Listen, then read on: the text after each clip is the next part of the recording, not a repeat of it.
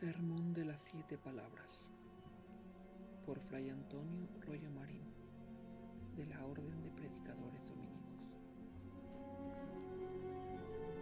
Viernes Santo. Sermón de las Siete Palabras. En tal día como hoy, el más grande de los oradores sagrados que ha conocido España, Fray Luis de Granada, subió al púlpito dolores inefables del Redentor del mundo clavado en la cruz.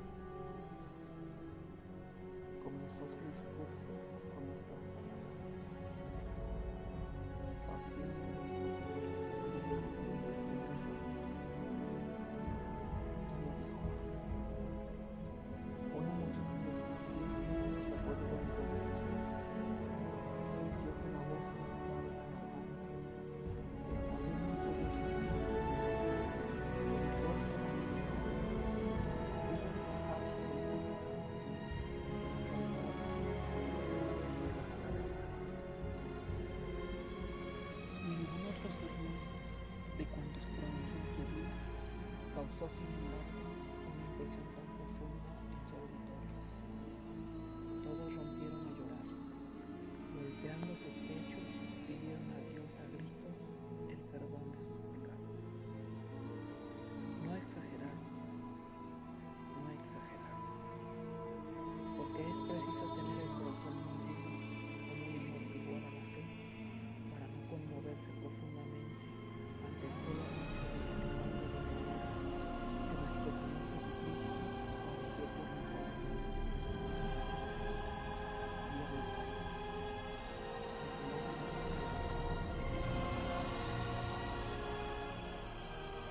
Contemplemos rápidamente, en sintética mirada retrospectiva, los acontecimientos que precedieron a la crucifixión.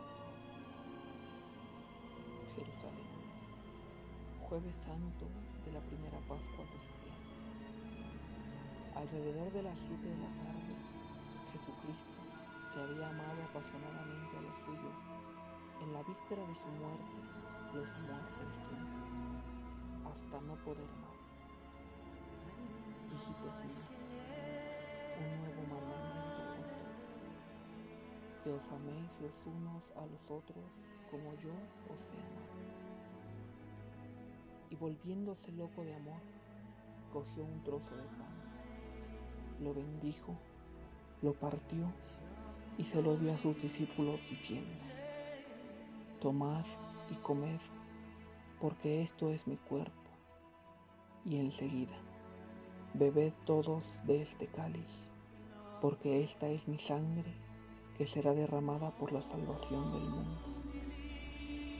Y cuando San Juan, aquel jovencito que se sentía amado por su maestro con particular predilección, hubo tomado aquel bocado divino y aplicado sus labios sedientos al cáliz de vida eterna, sintió que sus fuerzas desfallecían por momentos y reclinó suavemente su cabeza sobre el pecho de su divino maestro para descansar en él su éxtasis de amor.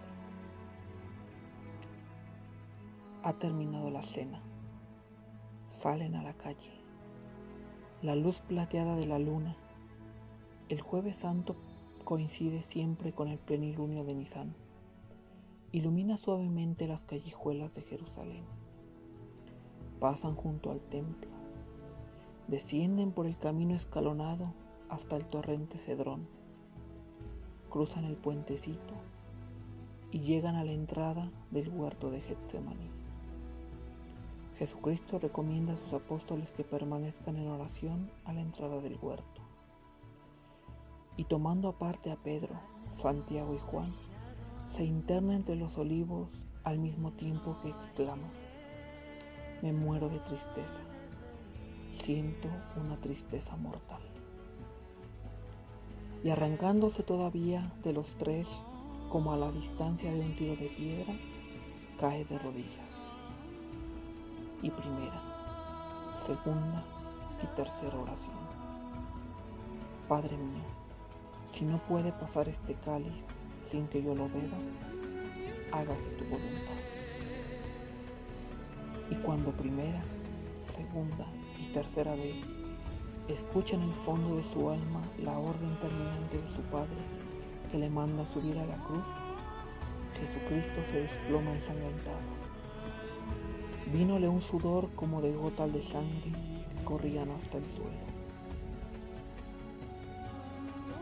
Instantes después se presenta Judas, acompañado de una turba de soldados. ¿A qué has venido? Con un beso entregas al Hijo del Hombre. Y Pedro desenvaina su espada, y Cristo le impide defenderlo. Y atada las manos como a un vulgar malhechor, es conducido a empujones hasta el palacio del sumo pontífice Caifás, no sin antes comparecer un momento ante su suegro Anás, que le había precedido en la suprema magistratura de la sinagoga. Y comienza la burda parodia del proceso religioso. Este ha dicho que puede destruir el templo y reconstruirlo en tres días. No concuerdan los testimonios. La situación se hace embarazosa. De pronto, el sumo pontífice toma una resolución definitiva. Poniéndose majestuosamente de pie, con toda la pompa y solemnidad que le correspondía al jefe supremo del Sanedrín, interroga autoritativamente al detenido. Por el Dios vivo te conjuro que nos digas de una vez claramente si tú eres el Cristo, el Hijo de Dios. Y Jesucristo le responde sin vacilar. Tú lo has dicho. Yo soy. Y os digo además que un día veréis al Hijo del Hombre venir sobre las nubes del cielo con gran poder y majestad. Ha blasfemado. ¿Qué necesidad tenemos de nuevos testimonios? ¿Qué os parece? Reo es de muerte, y empujones y bofetadas le encierran en un calabozo hasta la mañana siguiente, en que le presentarán al procurador romano para exigirle la sentencia capital que merece como blasfemo. Mientras tanto, Pedro niega tres veces a su maestro, acobardado ante una mujerzuela y un grupo de soldados que se calienta junto al fuego. ¿Dónde pasó la noche del jueves santo Judas el traidor? No lo dice el Evangelio, pero sin duda que no pudo conciliar el sueño un solo instante. Corroída su conciencia por los remordimientos, al apuntar el día, se presentó en el templo ante los príncipes de los sacerdotes. Le quemaban el alma aquellas treinta monedas que eran precio de su vil traición. Devolvedme al justo, he entregado sangre inocente. Y al instante las carcajadas sarcásticas de los anedritas. ¿Y a nosotros qué? Allá te las hallas. Vete de aquí, miserable. No queremos nada contigo y fue y se ahorcó. ¿Cuántos Judas, hoy como ayer, después de la traición, el desprecio, la desesperación y el suicidio? Que el traidor no es menester, siendo ya la traición pasada. Ha ido amaneciendo lentamente. A primera hora de la mañana, Jesucristo es conducido maniatado ante el procurador romano, y lanzan ante él la primera calumnia. Aquí tienes a un agitador que perturba a la nación y prohíbe pagar los tributos al César, constituyéndose en Mesías y rey de los judíos. Le interroga Pilatos. Nada malo descubre en él. Los sanedritas insisten enfurecidos. Desde Galilea hasta Judea tiene revolucionado a todo el pueblo ha sonado una palabra nueva, Galilea. Pilatos pregunta si aquel hombre es Galileo, y al conocer que pertenecía a la jurisdicción de Herodes, se lo envía al instante, gozoso de encontrar un medio de, de desembarazarse de aquel asunto tan desagradable. Pero Jesucristo, que ha respondido lleno de serena dignidad a las preguntas del procurador romano, no se digna a abrir los labios divinos ante el infame Herodes, que, entre otros crímenes repugnantes que pesaban sobre su conciencia, había mandado degollar a Juan el Bautista en una noche de crápula, de orgía y de pecado. Y cubierto de una vestidura blanca en calidad de loco, Herodes devuelve el preso a Pilatos, reconciliándose con él, pues estaban disgustados entre sí. El procurador romano le interroga de nuevo. Recibe un mensaje de su mujer recomendándole que no se meta con aquel justo, pues ha padecido mucho en sueños por causa de él. Pero la chusma sigue agitando, asusada por los jefes de la sinagoga. Ya no sabe qué hacer. De pronto se le ocurre una idea luminosa. ¿A quién queréis que os suelte? ¿A Barrabás o a Jesús llamado Cristo? Y el representante de Roma escucha estupefacto el griterío del pueblo. Suelta a Barrabás. Pues, ¿qué he de hacer con Jesús, el titulado rey de los judíos? Crucifícale, crucifícale. Pilatos hace todavía un esfuerzo supremo para salvarle a costa de una medida injusta y brutal. Le castigaré y le pondré después en libertad. Le declara inocente y ordena castigarle y viene el tormento espantoso, de la flagelación. No emplearon con él alguna caña maciza, que era el azote más suave reservado a los ciudadanos romanos, sino el horrible flagelo formado con largas tiras de cuero, llenas de bolitas de plomo y huesos de animales. Y Cristo, desnudo, atadas sus manos a una columna muy baja, para que presentara cómodamente a los verdugos su espalda encorvada, recibe aquella tremenda tempestad de azotes. Carne amoratada que se vuelve muy pronto rojiza, la piel que salta hecha pedazos y la divina víctima que queda cubierta de sangre. Tenía que expiar en su carne purísima la lujuria desenfrenada de toda la humanidad pecadora. pero era preciso llevar hasta el colmo la burla y el escarnio. Van a coronarle rey de los judíos, y las espinas rasgan su cabeza, no en forma circular o de guirnalda, sino a modo de casco que, que le cubría y atormentaba por entero. Y la vestidura regia y el cetro de caña en las manos, y las burlas y blasfemias del populacho. Jesucristo quedó hecho una lástima. Inspiraba compasión. Al contemplarle Pilatos en aquella forma, lo presenta al pueblo para ver si le queda todavía un poco de corazón. Eche homo.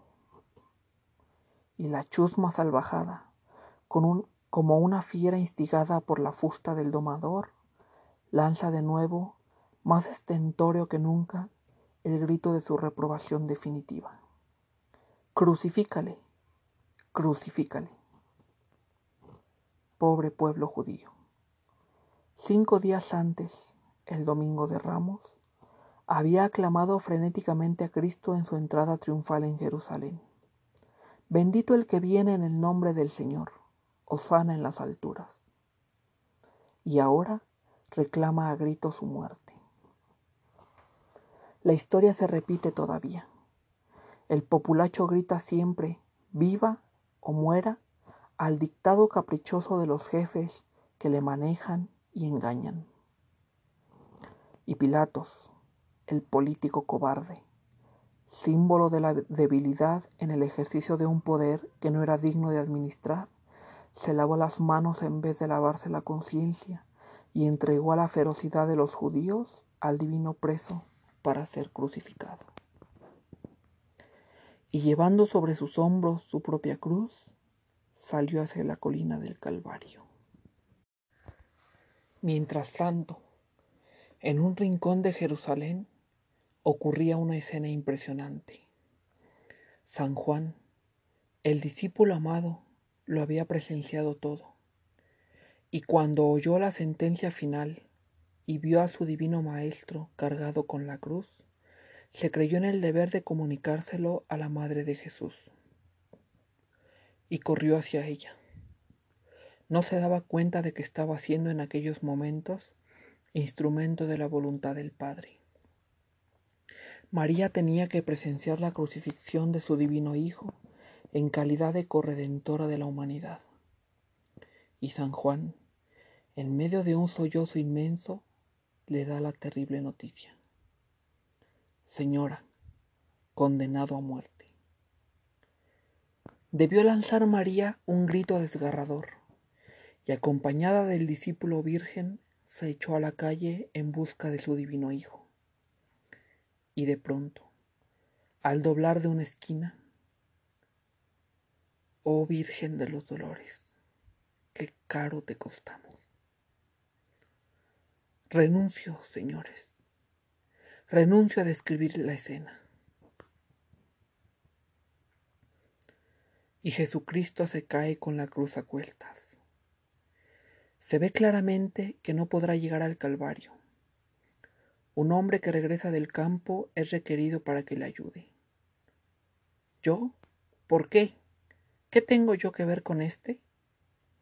Y como se resiste a cumplir la orden, le agarran por el cuello y coge la cruz si no quieres que te clavemos en ella a ti también.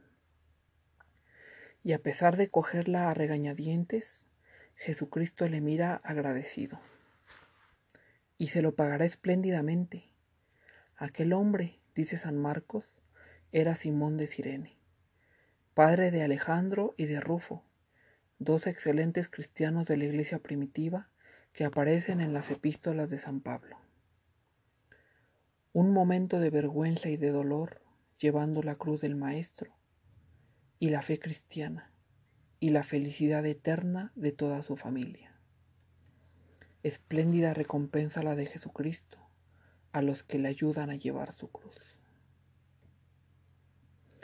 Han llegado a la cumbre del Calvario Jesucristo tiene que pasar por la inmensa vergüenza de la desnudez total.